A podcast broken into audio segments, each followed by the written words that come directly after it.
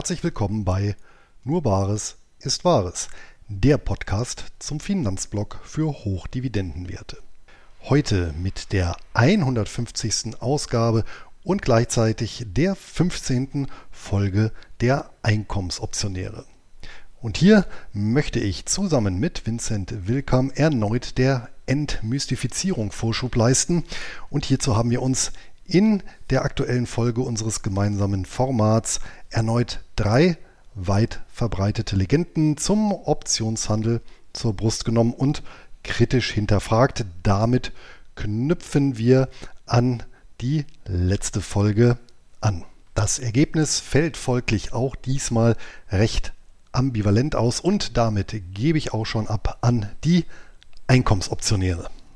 Hallo und herzlich willkommen zu der mittlerweile 15. Folge der Einkommensoptionäre. Ich wünsche allen Zuschauern und natürlich meinem Partner in diesem Format, Luis Bazos vom Blog Nur Bares ist Wahres, ein gesundes und erfolgreiches Jahr 2023. Luis, wie bist du denn in dieses neue Jahr gestartet? Mit reichlich äh, Weißwein und äh, Winzersekt, wie es sich gehört. Aber das hat schon eine gewisse Tradition bei mir. Und bevor ich es vergesse, dann diese Wünsche retourniere ich natürlich gerne ans Publikum und natürlich auch an dich. Hast du denn den Jahresübergang würdig gefeiert?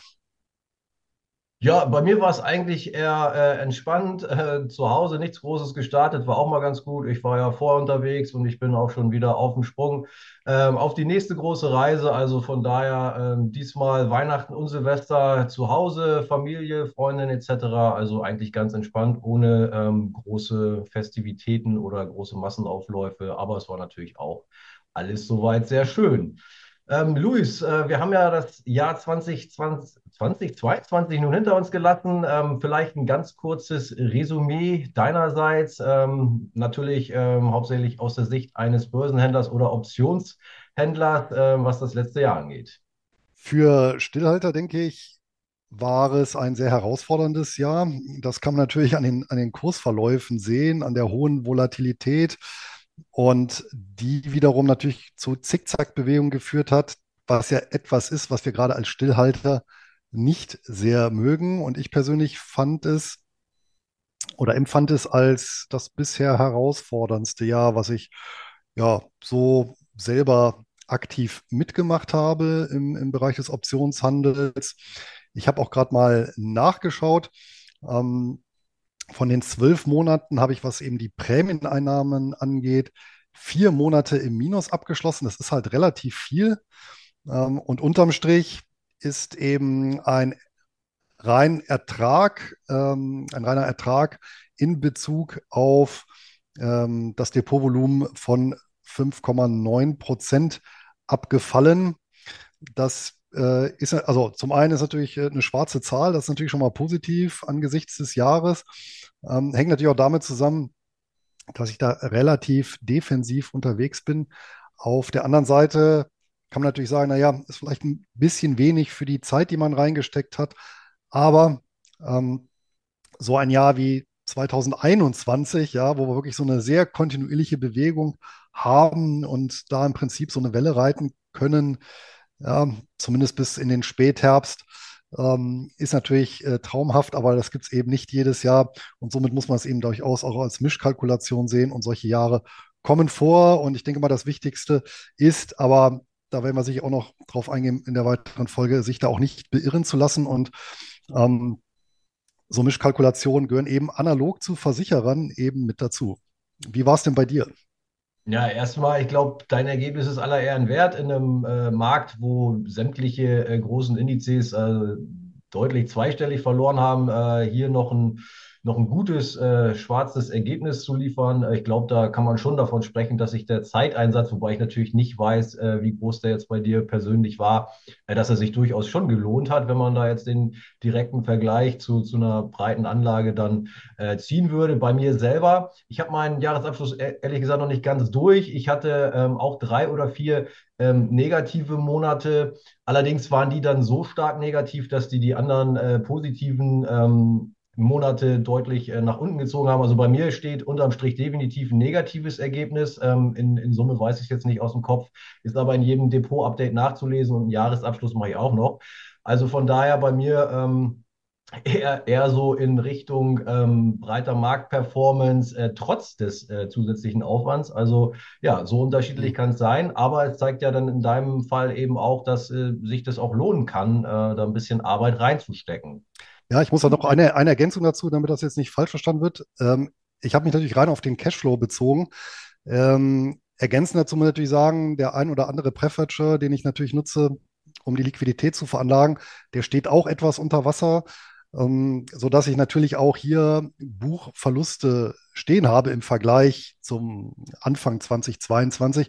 Die empfinde ich persönlich aber nicht so schlimm, ähm, weil ich mir sehr, sehr sicher bin, dass die irgendwann wieder aufgeholt werden, analog eben zu, zu Anleihen. Und ähm, von daher sehe ich das eben nicht so kritisch. Wer da eben noch konservativer vorgehen möchte, der kann natürlich auch die die Liquidität als solche äh, liegen lassen, als Barguthaben äh, oder Kontoguthaben. Da habe ich natürlich dieses Problem in Anführungsstrichen nicht, das sich bewegt. Auf der anderen Seite muss ich natürlich sagen, dass diese Preferred Shares über die letzten Jahre, wo es eben gar keine Zinsen gab, hier jährlich ihre 5, 6 Prozent abgeworfen haben, sodass natürlich unterm Strich à la longue gesehen äh, sich das Investment sehr, sehr wohl eben rentiert hat. Ja? Und das ist natürlich auch so ein Punkt, Langfristbetrachtung wird natürlich auch dazu. Gut, so viel würde ich sagen. Erstmal zum vergangenen Jahr blicken wir Jo, optimistisch äh, auf 2023. Äh, hoffen wir, dass das vielleicht ein bisschen einfacher wieder wird äh, zu handeln, dass sich die Märkte irgendwann auch wieder konsolidieren und, und äh, also einen Boden finden sozusagen und dann vielleicht langsam aber sicher wieder anfangen zu steigen. Ähm, wir sind heute aber zusammengekommen, um über weitere Mythen im Optionshandel zu sprechen. In unserer letzten Folge haben wir derer drei bereits aufgegriffen. Äh, zum einen war das, der Optionshandel ist sehr riskant, Optionshandel ist Geheimwissen äh, und du brauchst eine teure Ausbildung für den Optionshandel. Wer unsere Gedanken zu diesen gängigen Thesen lauschen möchte, der ist eingeladen, diese unsere letzte Folge äh, anzuschauen. Ich verlinke die nochmal oben in der Infobox. Ja, und heute haben wir nochmal drei solcher Mythen im Gepäck, die wir ausführlich äh, besprechen wollen. Und ähm, wenn das äh, interessant für dich klingt, dann bleib dran. Nach dem Intro legen wir los mit dem heutigen Thema.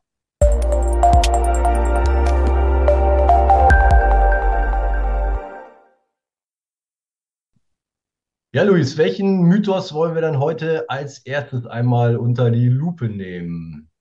auch für heute haben wir uns drei Mythen rausgesucht. Und der erste Mythos knüpft an den letzten Mythos der letzten Folge an, nämlich ich benötige viel Geld, um mit dem Optionshandel zu starten. Aus deiner Sicht, Vincent, trifft dieser Mythos zu oder eher nicht?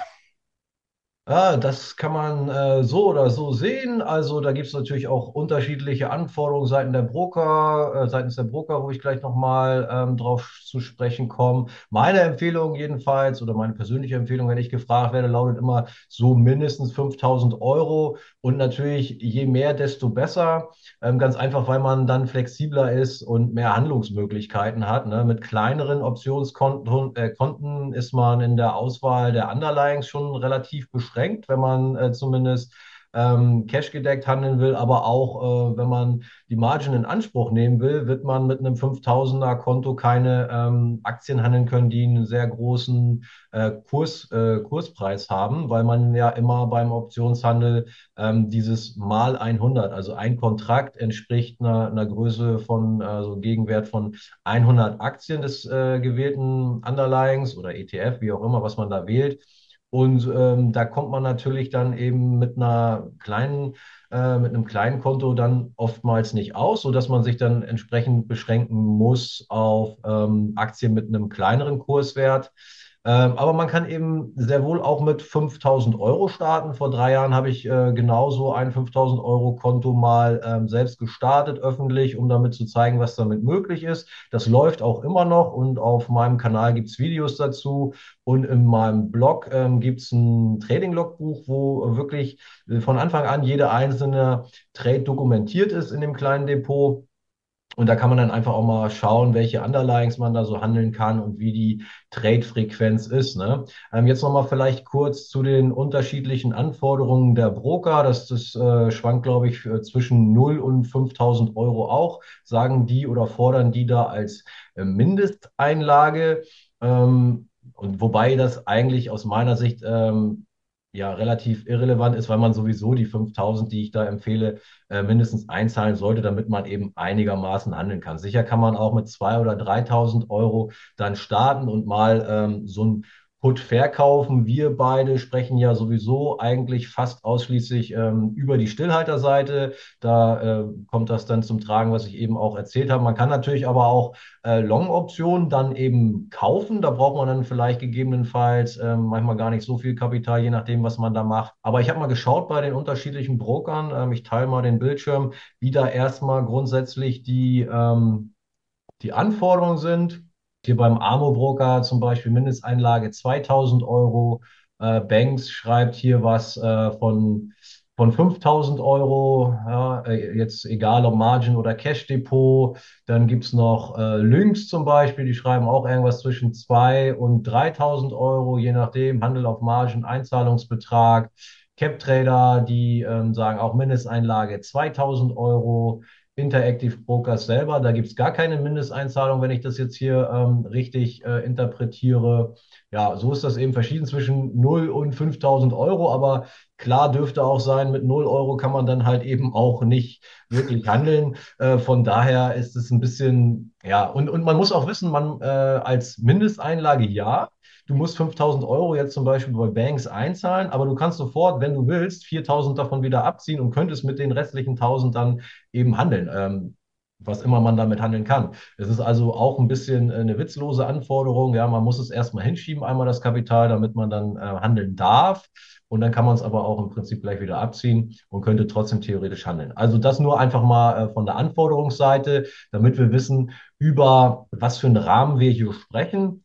Und ähm, natürlich ist es jetzt auch unterschiedlich in der Wahrnehmung, ob ähm, 3.000 oder 5.000 Euro viel oder wenig Kapital ist. Es ist ja aber auch klar, man kennt ja so typische Jahresrenditen, was weiß ich, irgendwas zwischen 5, 10 oder 12 Prozent. Und dann ist es ja auch immer die Frage, ähm, was habe ich für eine Erwartung? Und dann ist es auch logisch, dass ich mit einem 5000er Konto, ähm, dann kann man sich das ja ausrechnen, was dann an Rendite in, in, in Geld dann zurückfließen könnte. Und wenn ich das Ganze irgendwie nur mit 500 oder mit 1000 Euro mache, dann äh, lohnt sich das Ganze eben nicht wirklich. Du hast eben auch schon von einem gewissen Handelsaufwand gesprochen, den man natürlich definitiv hat im Vergleich zu einer passiven Anlage. Und da muss man dann auch mal ein bisschen das alles im Verhältnis sehen. Also, wie gesagt, meine ähm, Empfehlung ist immer so ab mindestens 5000 Euro, damit man überhaupt ein bisschen äh, Flexibilität in der äh, Handlung hat. Und äh, darunter macht es eben auch aus anderen Gründen kaum, kaum Sinn. Wie siehst du das? Ähm, ja, mit der, äh, was sollte man mindestens mitbringen? Und ist das Ganze nun wirklich äh, so kapitalintensiv? Ist das viel oder wenig? Wie bewertest du das für dich?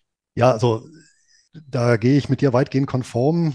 Also sicherlich gibt es äh, so, eine, so, so einen Mindestbetrag, unterhalb dessen das Ganze relativ witzlos ist. Natürlich kann ich jetzt auch 1000 Euro nehmen und mir dann irgendwie so eine AT&T oder eine andere sehr niedrig bepreiste Aktie raussuchen und selbst dann kann ich dann irgendwie äh, gedeckte äh, äh Putz beispielsweise schreiben, aber 5000 denke ich mal auch sollte ein äh, künftiger Stillhalter auf jeden Fall mal zusammengespart haben. Äh, Wenn es dann eher in den Bereich automatisierte Strategien mit, mit Index-ETFs äh, geht, ähm, dann wäre so 10.000 die untere Schwelle, ab der das meines Erachtens vernünftig möglich ist. Vernünftig heißt in dem Fall eben auch ein ja, weitgehend automatisiertes Regelwerk, ähm, wo die Summe dann auch im Verhältnis steht ja, zu den, den Operationen, die ich dann auch äh, real durchführen kann. Wobei hier werde ich dann aufs Brett zurückgreifen müssen, damit ich auch beispielsweise mal sehr breite Indizes wie ein S&P 500, ja, der jetzt beispielsweise über den äh, SPY abgedeckt wird, ja, der momentan ja, weiß ich nicht, bei um, ja, weiß ich nicht, 300, 390 bis 400 Dollar steht. Das heißt, da haben wir ein Kontraktvolumen selbst bei, bei einer Option eben von 39 bis 40.000 Ja, aber das kann ich, wie gesagt, über Spreads auch einsteuern, dass ich da eben nicht ins, zu sehr ins Risiko gehe. Und ansonsten gilt, äh, das hast du sehr schön gesagt, je, je größer das Optionsdepot, desto besser. Äh, und tatsächlich ist es so, ich kann ja darüber dann Zeit und Geld sogar sparen. Ja, Geld deswegen, weil tatsächlich dann die Handelsgebühren für mich relativ gesehen immer günstiger werden, weil ich eben auch Aktien und ETFs mit ähm, hohen Preisen heranziehen kann durch diesen Faktor 100 mit einem großen Depot. Ja, äh, und Zeit spare ich dadurch, weil ich eben den Rechercheaufwand minimiere, ja, weil ich eben nicht gucken muss, naja, welche Aktie passt dann zu meiner Depotgröße gerade so. Und was das Risikomanagement angeht, vielleicht noch ein weiterer Punkt, der pro sagen wir, etwas größere Depots spricht. Ähm, ein Punkt, den ich ja auch gemerkt habe im vergangenen Jahr, ist, unterschiedliche Strategien funktionieren zu unterschiedlichen Zeiten unterschiedlich gut. Und der Nachteil ist natürlich, wir wissen nicht, welche Strategie wann besonders gut oder besonders schlecht funktioniert. Und von daher ähm, habe ich es mir auch zu eigen gemacht, eben Strategien ein Stück weit zu mischen. Ja, das heißt eben verschiedene Ansätze, also verschiedene automatisierte Ansätze zu fahren. Und wenn ich das machen möchte, ja, äh, beispielsweise auf der einen Seite äh, ähm, ein, ein Cash-Secure Puts, aber auch ein äh, Stränge oder klassisches Spreads. Ja, das wären also so als drei Grundstrategien beispielsweise. Ja, da brauche ich natürlich auch schon etwas breitere Basis, um diese drei Strategien abbilden zu können. Ja, und wenn es dann vom Aktien dann komplett in den Indexbereich geht, dann brauche ich auch nochmal mehr Geld, weil ähm, da eben die Kontraktvolumina auch nochmal größer sind. Ja, also von daher ähm, ja, Fazit wäre meinerseits, ja, ich kann mit wenigen tausend Euro einsteigen. Echtgeld, ich finde es auch gut, damit Echtgeld zu handeln. Das ist natürlich was völlig anderes als in einem Paper-Account. Ja, ab 10.000 kann ich dann auch automatisierte ETF-Strategien relativ effizient handeln. Aber je größer es wird, desto mehr Möglichkeiten habe ich und desto besser kann ich eben Chancen-Risiko-Verhältnisse hier auch ausbalancieren. Ja, da sind wir uns da ja ähm, einigermaßen einig, was diese Frage angeht, ob Optionshandel ähm, eben viel an Kapital bedarf. Ähm, ich denke aber auch zum Reinkommen, um vielleicht mal das Stillhaltergeschäft kennenzulernen und überhaupt erstmal ja festzustellen für einen selber, ob das was für einen sein könnte, reichen ja vielleicht diese 5000 Euro. Und wenn man dann, ähm, ja, ich sag mal, ähm, Interesse daran entwickelt, das weiter zu verfolgen, das vielleicht für sich selber auszubauen, dann kommen wir natürlich auf jeden Fall in die Richtung, was du gesagt hast, dass man dann irgendwann auch andere Strategien umsetzen möchte, die dann entsprechend auch äh, mehr Kapital im Account erfordern, um die überhaupt umsetzen zu können. Aber ich denke, um ähm, ja, genau, diese Stillhaltergeschäfte mal für sich auch zu erlernen und um zu schauen, ob das was für einen ist, ob man damit zurechtkommt, ob man ähm, die Zeit dann äh, reinstecken möchte, weil es ist ja nicht nur die Zeit des Umsetzens, sondern auch dann, wenn wir über Einzelwerte reden, ähm, ein, ein Rechercheaufwand vielleicht. Man muss sich mal eine, eine Watchlist erstellen und dann immer auch mal gucken, auf welchen Wert es jetzt gerade äh, Sinn ergibt, einen ein Stillhaltergeschäft zu eröffnen. Das ist natürlich ein bisschen was anderes dann bei den automatisierten Strategien, die du angesprochen hast, wo wir dann aber eben auch ja, mehr Kapital benötigen. Gut, als zweites Thema, äh, was wir heute oder als zweiten Mythos, den wir heute besprechen wollen, äh, steht da im Raum, der Optionshandel ist Daytrading und kostenintensiv. Luis, was ist da das Erste, was dir zu diesem Mythos, zu dieser These einfällt? Das knüpft ja gleich an den ersten Mythos an. Und ähm, hier muss ich dann spontan daran denken, an das Parkinson'sche Gesetz. Ja, Arbeit dehnt sich in dem Maße aus, wie Zeit äh, zur Verfügung steht äh, für dessen Erledigung. Ja, das heißt, wenn ich natürlich äh, sehr, sehr viel Zeit habe für, für Börse, dann kann ich mir natürlich auch sehr ähm, intensiv äh, oder sehr arbeitsintensive Strategien rausgucken. Wenn ich nicht so viel Zeit habe oder auch nicht so viel Lust habe, dann kann ich mir auch sehr wenig zeitintensive Strategien anschauen. Und das ist natürlich auch wieder so ein Mythos, der jetzt nicht optionsspezifisch ist, weil natürlich funktioniert das Ganze mit Aktien, mit Anleihen, mit Rohstoffen, egal mit was, äh, mit Briefmarken, äh, Münzen und Oldtimer und Whiskys ja genauso. Ich kann ja Unmengen Zeit äh, damit verbringen, mich einzulesen, äh, Primär-, Sekundärliteratur, ähm, äh, Sachen versuchen, ähm, äh, testen ähm, und jede Menge Zeit damit verbringen. Ja, die Frage ist eben, möchte ich das? Ja, wenn ich einfach Spaß daran habe, ist das ja auch in Ordnung. Ja, wenn nicht, ja, ähm, muss das eben nicht sein. Ja, und, und das gilt eben eins zu eins auch für den Optionshandel. Aber eine Grundla grundsätzliche Definition, ähm, Optionshandel bzw. Stillhaltergeschäfte sind für mich kein Trading. Ja, weil Trading ist ja ein Handel und äh, ich hatte es ja auch hier auch schon öfter gesagt, äh, Optionshandel ist natürlich auch ein, ein Handel mit Optionen, aber es sind eben keine Handels-, sondern eben Versicherungs- oder Absicherungsgeschäfte. Also, ähm, Optionshandel oder stillere Geschäfte ist für mich ein, ein, ein Mini-Versicherungsbusiness, ja, wenn man so möchte. Äh, und Trading ist eben wirklich ähm, laufender Kauf und Verkauf. Und äh, natürlich kann ich jeden Tag äh, vorm Rechner verbringen äh, und stundenlang Optionen hin und her wälzen und traden. Ja, aber ähm, ist es nicht die Regel und gerade, und da sind wir wieder, und da geht das eben über mit ähm, dem, was wir eben besprochen haben, mit, mit, mit der Kontogröße. Ja, ab einer gewissen Größe kann ich dann eben auch ähm, sehr gut ähm, mit, mit extrem wenig Rechercheaufwand und mit extrem wenig Aufwand pro Tag, beziehungsweise sogar pro Woche nur ähm, ja, äh, dem, dem Optionshandel den Stillhaltergeschäften nachgehen. Und äh, wenn ich eben definierte Strategien habe, automatisierte, die eben auf Indizes beziehungsweise e, breit angelegten ETFs basieren, dann komme ich tatsächlich im Schnitt vielleicht mit fünf Minuten pro Tag hin. Und äh, das beschränkt sich dann an den meisten Tagen auch nur auf einen kurzen Check, ob irgendwelche auslösen oder irgendwelche Auslöser da waren, die dazu geführt haben, dass Optionen mit Gewinn oder Verlust glattgestellt wurden. Ja, das ist die eine Möglichkeit. Die andere ist natürlich, ich kann es natürlich beliebig zeitaufwendig machen, äh, Riesenrecherche. Übrigens auch mit, ähm, mit äh, Index oder mit ETF-Optionen. Eine Sache, die ich mir letztes Jahr gegönnt habe, mal, war tatsächlich selber eine, eine Schulung ähm, zum, war ja so ein bisschen Modethema auch im letzten Jahr, nämlich Null DTE-Trading. Ja, und äh, da habe ich die Schulung von Einfachoptionen ähm, belegt. Kann ich jedem, der sich für das Thema interessiert, äh, ans Herz legen. Ähm, also auch allgemein als, als Bildungsmaßnahme zu dem Thema, nicht nur konkret jetzt, was, was die reine Handelsstrategie angeht, sondern drumherum, was sie präsentieren, ist wirklich sehr professionell und sehr, sehr umfangreich und gut dokumentiert alles. Ja, und das ist so ein klassisches Beispiel, weil ich kann da natürlich so null DTE-Trading kann ich machen mit einem Zeitaufwand von äh, fünf Minuten am Tag. Ja, ich kann aber auch äh, über den Tag verteilt zehnmal in den Markt gehen und im Prinzip von 15.30 bis äh, 20.30 am Bildschirm hängen. Ja. Und von daher, das ist eine Frage der persönlichen Präferenz letztendlich, wie ich das umsetzen möchte, das Ganze.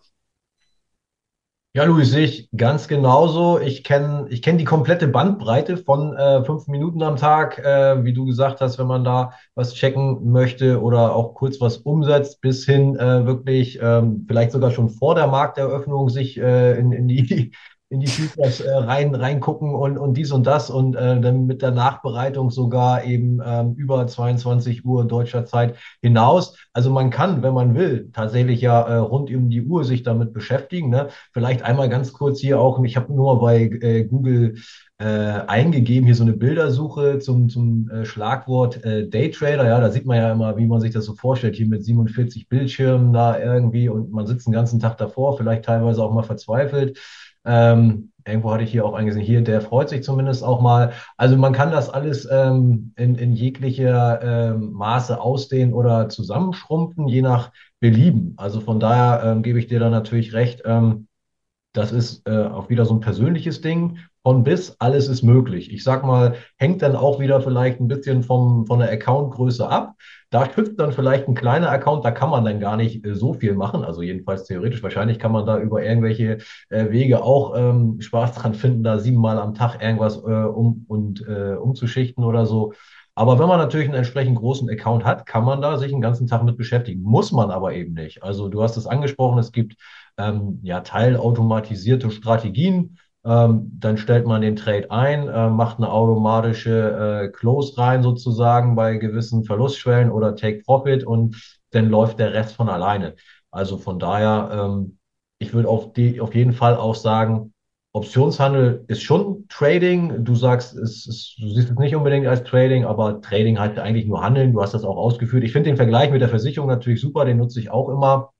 Aber von daher, ich würde trotzdem sagen, Optionshandel ist schon Trading, aber eben absolut kein Day-Trading, wenn man es denn nicht als solches umsetzen möchte. Ja? Man, man kann Optionshandel auch als äh, Daytrading umsetzen, speziell auch mit den äh, 0-DTE-Strategien, die es da ja zuhauf gibt. Da kann man nämlich eben auch nicht nur äh, automatisiert in irgendwie äh, rein und wieder rausgehen, sondern eben auch einen ganzen Tag anpassen und wieder rein und so weiter und so fort. Das habe ich jetzt auch mal ein paar Tage gemacht ähm, teilweise mit ähm, sehr gutem Erfolg, teilweise ist es aber eben auch sehr, sehr stressig, nervenaufreibend und vor allem äh, zeitintensiv. Man ist dann wirklich den ganzen Tag da drin und guckt äh, in jede Bewegung. Also von daher, von bis, alles ist möglich. Daytrading, wenn man es als solches umsetzen will, ja, muss man aber keinesfalls. Mit einem kleinen Account geht es meiner Meinung nach äh, sowieso nicht, irgendwie eine Daytrading-Geschichte umzusetzen im Optionshandel. Von daher, ähm, ja, so, so ein äh, gespaltenes Fazit, sage ich mal. Man kann das als Daytrading umsetzen, muss man aber absolut nicht. Es gibt ganz, ganz viele Möglichkeiten, äh, wo man mit wenigen Minuten am Tag oder sagen wir mal zusammengefasst in, in einer Woche mit einer halben Stunde hinkommt. Dann gibt es ja auch ähm, Hilfsmittel wie solche Signaldienste, wie ich es anbiete. Da macht ja dann jemand anders schon die Vorrecherche, was Underlyings und ähm, die Strike-Auswahl, die Laufzeitauswahl angeht. Und wenn man dann ein solches Signal empfängt, äh, dann braucht man das nur umsetzen. Das dauert dann auch nur fünf Minuten, wenn man weiß, wie es geht, die Umsetzung an sich. Und da kauft man sich natürlich mit ähm, einem solchen Signaldienst im Prinzip auch viel äh, Zeit. Ja, einfach, dass man eigene Zeit spart und äh, jemand anderen dann äh, vertraut dem Signalgeber, dass der sich da ähm, richtige und gute Gedanken gemacht hat. Und dann geht sowas eben wirklich dann in fünf Minuten in der Woche, ja. Also zum Beispiel bei mir dann ein Signal der Woche in der Woche und ähm, das war's dann in der Umsetzung. Vielleicht nochmal eine Anpassung, dann hast du nochmal fünf Minuten Arbeit. Äh, so kann man es natürlich auch machen. Also das ist da gibt es so viele Wege und man kann das, glaube ich, nicht pauschal festlegen. Aber meinerseits würde ich auch sagen, ist auf jeden Fall nicht gleichzusetzen der Optionshandel pauschal mit Daytrading und man braucht auch nicht wie in den Google-Bildern da 47 Bildschirme. Das fängt an mit dem Smartphone. Ich kenne Leute, die handeln konsequent nur über Smartphone, die brauchen gar nichts anderes. Äh, anderen ist das zu klein oder zu unhandlich, die äh, wollen das dann auf dem PC umsetzen, ist auch kein Problem. Aber da reicht ein ganz normaler Laptop oder ein Tablet oder ein Handy halt eben. Äh, man braucht keine 47 Bildschirme, man braucht keine ähm, 1000 irgendwelche, ähm, na hier, Datenabos und sowas alles. Das sind alles solche Geschichten, die man eben eher nutzt, wenn man da wirklich ähm, noch aktiver ist als so ein äh, durchschnittlicher Optionshändler, wenn man dann wirklich Richtung Daytrading-Strategien geht. Ja, einer geht vielleicht noch dazu, die mir gerade eingefallen ist, weil wir jetzt auch die ganze Zeit reden, ja, von, von passiven oder automatisierten Ansätzen.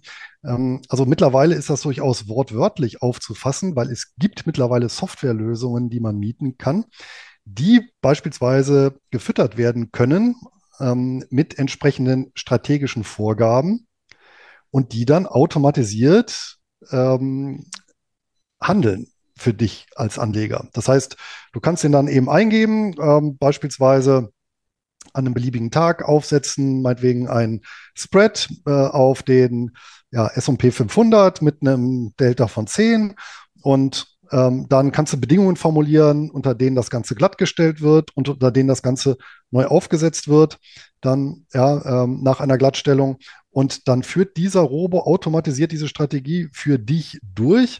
Ja, das Ganze kann auch äh, eins zu eins direkt gekoppelt werden ähm, an Interactive Brokers. Da weiß ich, da funktioniert's. Ja, und damit auch über die ganzen Reseller.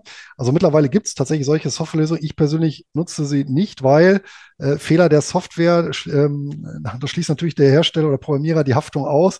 Und das wäre mir persönlich in dem Segment dann doch etwas zu heiß, da die fünf Minuten ähm, oder zehn Minuten am Tag mache ich dann lieber manuell. Aber tatsächlich kann ich den Optionshandel sogar, ja, diese, diese, wenn ich, wenn ich eine definierbare Strategie habe, ja, wo kein menschliches Ermessen mehr vonnöten ist, kann ich die tatsächlich mittlerweile voll automatisieren. Solche Lösungen gibt es.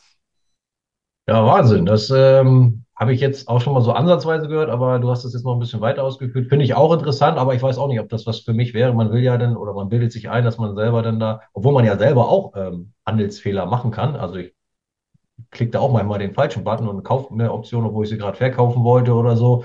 Ähm, früher öfter als heute, aber passiert natürlich durchaus immer mal. Äh, da weiß ich gar nicht, was fehleranfälliger ist, aber man bildet sich ja immer ein, dass man selber da ähm, lieber die Gewalt drüber hat, anstatt so ein System aber auch sehr interessant. Ja, und wenn wir solche Möglichkeiten haben und da vielleicht schon viel Zeit reinstecken oder irgendwelche Robos füttern, dann sind doch auch Renditen von 30 Prozent im Jahr locker erreichbar, oder Luis? Das ist nämlich unser ähm, heute dritter, insgesamt sechster und damit auch der letzte Mythos, den wir in dieser Reihe besprechen wollen. Ich wiederhole nochmal, Renditen von 30 Prozent pro Jahr sind locker erreichbar. Das ist auch noch so ein ähm, ja, gängiger Mythos. Äh, was sagst du denn dazu? Ja, im Casino sind auch Renditen von 100 Prozent in wenigen Sekunden erreichbar. Nur genauso schnell ist das Ganze wieder weg.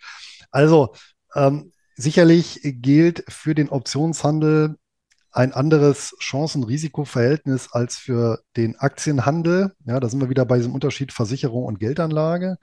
Ja, ich habe ja eben ein aktives Business. Ja, aber Trotzdem muss man sagen, dass natürlich innerhalb des Optionshandels auch die Kopplung von, von Risiko an Chance nicht aufgehoben werden kann. Und wenn ich natürlich anstrebe 30 Prozent Rendite pro Jahr, dann muss ich im Umkehrschluss damit leben, dass ich auch entsprechende Risiken eingehe. Ja, und die Risiken von denjenigen, die eben, sagen wir mal, in 2021 äh, hier 30, 40 oder 50 Prozent im Jahr gemacht haben, waren eben die, dass im Umkehrschluss denen dann gegen Jahresende die schönen Tech-Werte reihenweise ins Depot gebucht wurden, als sie nämlich angefangen haben zu fallen.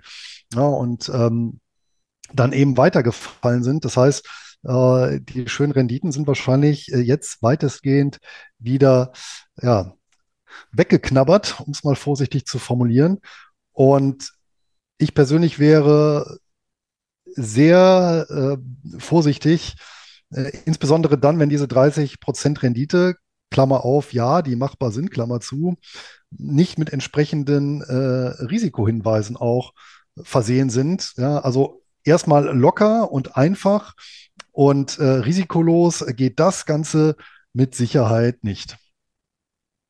Ja, ich finde, äh, deinen Ausführungen ist eigentlich gar nicht so viel hinzuzufügen. Wir hatten ja den Mythos Nummer eins, dass der Optionshandel sehr risikoreich ist in unserer ersten Folge gehabt. Und das jetzt eigentlich ist ja so ein bisschen äh, das Spiegelbild dessen, ja, dass wenn wir eben äh, eine hohe Rendite erreichen wollen, müssen wir entsprechendes Risiko eingehen. Du hast das eben schon ähm, erzählt ne, oder erklärt. Ist ganz logisch. Äh, wir wissen ja, die Chancen und Risiken gehen immer Hand in Hand sozusagen. Sprich, wenn man ein höheres Risiko eingeht, kann man auch höhere Renditen erwirtschaften und umgekehrt. Ähm, ja, solche ähm, 30 Prozent Renditeversprechen oder Werbeslogans werden natürlich oft ähm, ja, benutzt von, von Leuten, die irgendwas verkaufen wollen, wahrscheinlich irgendeine Dienstleistung oder irgendein Produkt.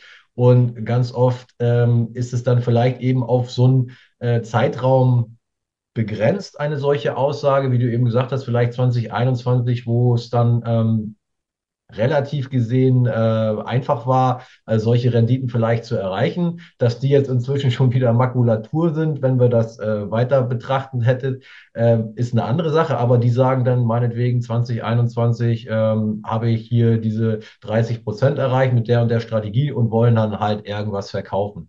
Und da muss man eben auch immer ein bisschen tiefer reingucken, ähm, was ist da wirklich los? Kann das so stimmen, was da erzählt wird? Ähm, ist das Ganze ähm, ausdehnbar über einen größeren Zeitraum? Und wenn jetzt wirklich jeder, äh, jemand erzählt, dass er über, was weiß ich, einen, Zeitraum von zehn Jahren oder mehr äh, durchschnittlich 30 äh, Prozent pro Jahr mit dem Optionshandel ähm, erreicht hat an Rendite, dann ist das wirklich ähm, sehr, sehr beachtlich. Das müsste man dann aber wirklich prüfen, ob das tatsächlich der Fall ist. Ich denke, das ist ein, ein, ein relativ unwahrscheinlicher Fall. Aber äh, solche Renditeaussagen gibt es immer wieder. Also ich würde sagen, äh, an der Stelle als, als Fazit zu diesem Mythos, ähm, ja, kurzfristig oder also grundsätzlich zu erreichen, ja, kurzfristig sogar vielleicht relativ einfach. Über einen langen Zeitraum kann ich mir es kaum vorstellen, dass es da viele Optionshändler gibt, die äh, kontinuierlich 30 Prozent pro Jahr erreichen. Von daher immer äh, bloß mit äh, Vorsicht genießen solche Aussagen und vielleicht, um das mal einzuordnen, was ist denn realistisch? Weil das ist ja auch immer äh, die, die Frage, ähm, ja, mache ich jetzt so, so eine passive Anlage in ETFs beispielsweise oder in ein breit gestreutes Aktienportfolio, äh, wo ja dann immer so die gängigen Renditeannahmen irgendwas zwischen 6, 8, vielleicht 10 Prozent, wenn es mal gut läuft, äh, sind. Und wenn ich doch jetzt schon aktiv Optionen handle, dann möchte ich ja vielleicht auch einen Tick mehr an Rendite haben. Ansonsten ist es ja vielleicht eben auch äh, nicht so sinnvoll, es sei denn, man hat viel Spaß dran. Ähm, ja, dass man so sagt, ein Prozent pro Monat, also so zwölf Prozent im Jahr an Rendite, das wäre schon ein schönes äh, Optionsergebnis. Oder was sagst du, Luis? Absolut. Ich ähm, bin auch der Meinung, dass ja, eine konservative oder gedeckte Strategie, da bewegen wir uns irgendwo so zwischen 10, vielleicht 20 Prozent pro Jahr. Das ist dann schon realistisch. Und auch da muss ich aber eben mit dazu sagen, es gibt dann zwischendurch Durststrecken. Ja, und es hängt dann im entscheidenden Maße davon ab, dass ich dann auch mit Disziplin bei der Strategie mit dabei bleibe. Übrigens die Null-DTE-Strategie, das ist halt so ein klassisches Beispiel. Es gibt zu der Strategie dann auch eben Gruppen. Und wenn ich da mal reingucke, ja, dann wird die Diskussion eben dominiert von Personen, die dann sagen, obwohl es eben eine Strategie gibt, mit ganz klarer Handlungsanweisung so klar, dass sie eben genau selbst ein Robo machen könnte, dass dann eben der Faktor Mensch ist, der versagt, weil die dann sagen, ach nee, heute habe ich ein schlechtes Bauchgefühl, heute handle ich nicht. Ja, oder, ähm, ach, ich habe mal die Parameter einfach mal selbstständig abgeändert und probiere es jetzt einfach mal mit den und den Parametern, weil die Strategie in den letzten drei Tagen nicht so gut funktioniert hat. Ja? Und damit schaufelt man sich selbstverständlich äh, sein eigenes Grab und dann am Ende kommt dann eben keine Rendite rum, sondern ausschließlich das Risiko manifestiert sich. Ja, äh, ich schreibe Verluste und sage am Ende, ja, Optionshandel ist doof oder eben riskant. Und äh, von daher ist das Risiko da tatsächlich auch äh, zwischen den Ohren. Das sollte man nicht vernachlässigen.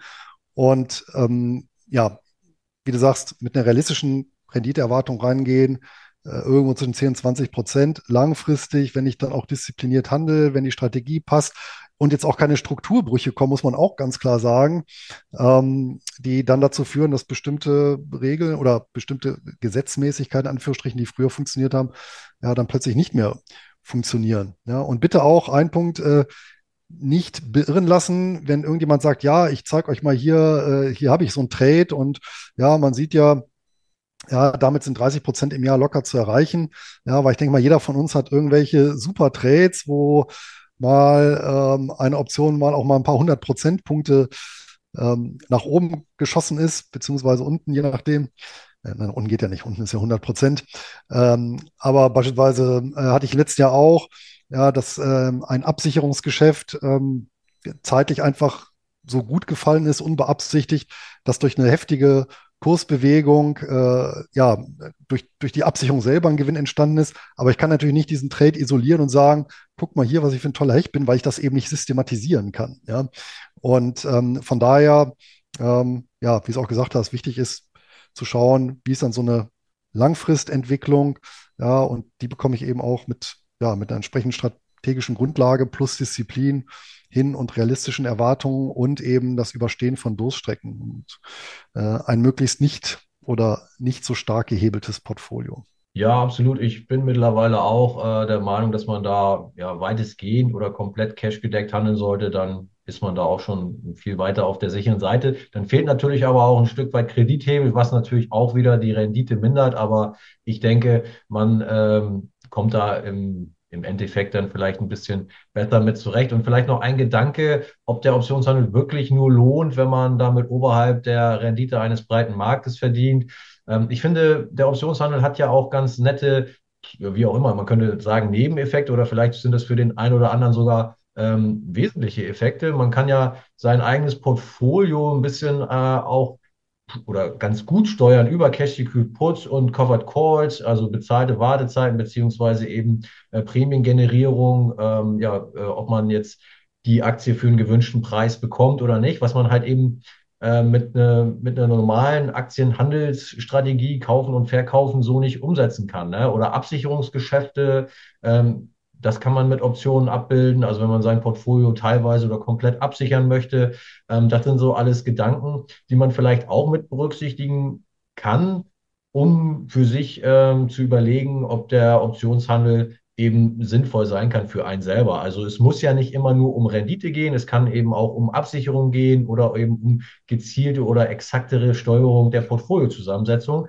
wo man dann eben nebenbei noch äh, ein bisschen Prämien kassieren kann, was man eben, wie gesagt, mit dem normalen äh, An- und Verkauf von Aktien und ETFs so nicht ähm, darstellen kann. Das nochmal abschließend als Gedanke dazu. Luis, hast du noch ähm, ja, ein Schlusswort sozusagen, entweder zu der einen letzten äh, These oder zu unserer heutigen Folge. Nein, an der letzten These stimme ich absolut zu. Und ähm, das war ja auch für mich selber irgendwann der Grund, den Optionshandel auszuweiten. Ähm, und da stand weniger im Vordergrund, 30 Prozent Rendite pro Jahr zu machen, sondern eben, dass ich mich nicht aussetzen möchte, eben einem 100 Prozent Schwankungsaktienrisiko. Ja, ähm, allerdings eben auch nicht äh, Negativzinsen auf meinen, ja, ich sag mal, defensiv veranlagten äh, Portfolioanteil äh, hinzunehmen bereit war. Und da bietet beispielsweise, ist natürlich auch mal eine Alters- und Vermögensfrage, ja, je, je älter man wird und je mehr Vermögen man hat, desto mehr denkt man natürlich auch nach, wie, wie sichere ich das, ja, und diesen gesicherten oder ähm, ja, relativ sicheren Teil, ja, da steht man dann automatisch dann eben vor der Frage, naja, wie, wie erhalte ich da eben real? Äh, reicht ja schon, ne? Allein real Kapitalerhalt, dann, dann wird es ja schon schwierig, ja, ähm, zumindest momentan. Oder eben, selbst wenn ich eine Mini-Verzinsung drauf bekomme, wie kann ich da vielleicht ein bisschen mehr drauf holen? Und wenn ich dann sage, ich investiere vielleicht fünf bis zehn Minuten pro Tag, um letztendlich die Rendite dann, ja, äh, und wenn es irgendwo fünf bis zehn Prozent sind, ja, äh, mir über Optionen hole. Ja, und habe trotzdem aber ein nach meinem Alter und Sicherheitsbedürfnis ausgewogenes Grundportfolio ja, an Aktien und ähm, Defensivwerten, seien es jetzt, äh, weiß ich nicht, T-Bills oder Tagesgeld, beziehungsweise Liquidität auf dem Konto oder Preferred Shares oder Anleihen oder was auch immer. Ja. Ja, ganz genau. Ich denke, es ist auch wichtig, den Optionshandel als Teil des, der ganzen Anlagestrategie oder des ganzen Portfolio äh, Mixes zu betrachten und vielleicht nicht nur isoliert auf diese 30 oder wie viel Prozent auch immer, sondern eben, wie du sagst, wenn man, äh, ja, wie wir jetzt vielleicht schon ein leicht fortgeschrittenes Alter haben, äh, dass man dann, dass es ja nicht nur um Rendite nur noch geht, sondern eben auch um Vermögenserhalt, wenn man sich denn bis dato eins aufgebaut hat, was ja bei uns zum Glück der Fall ist.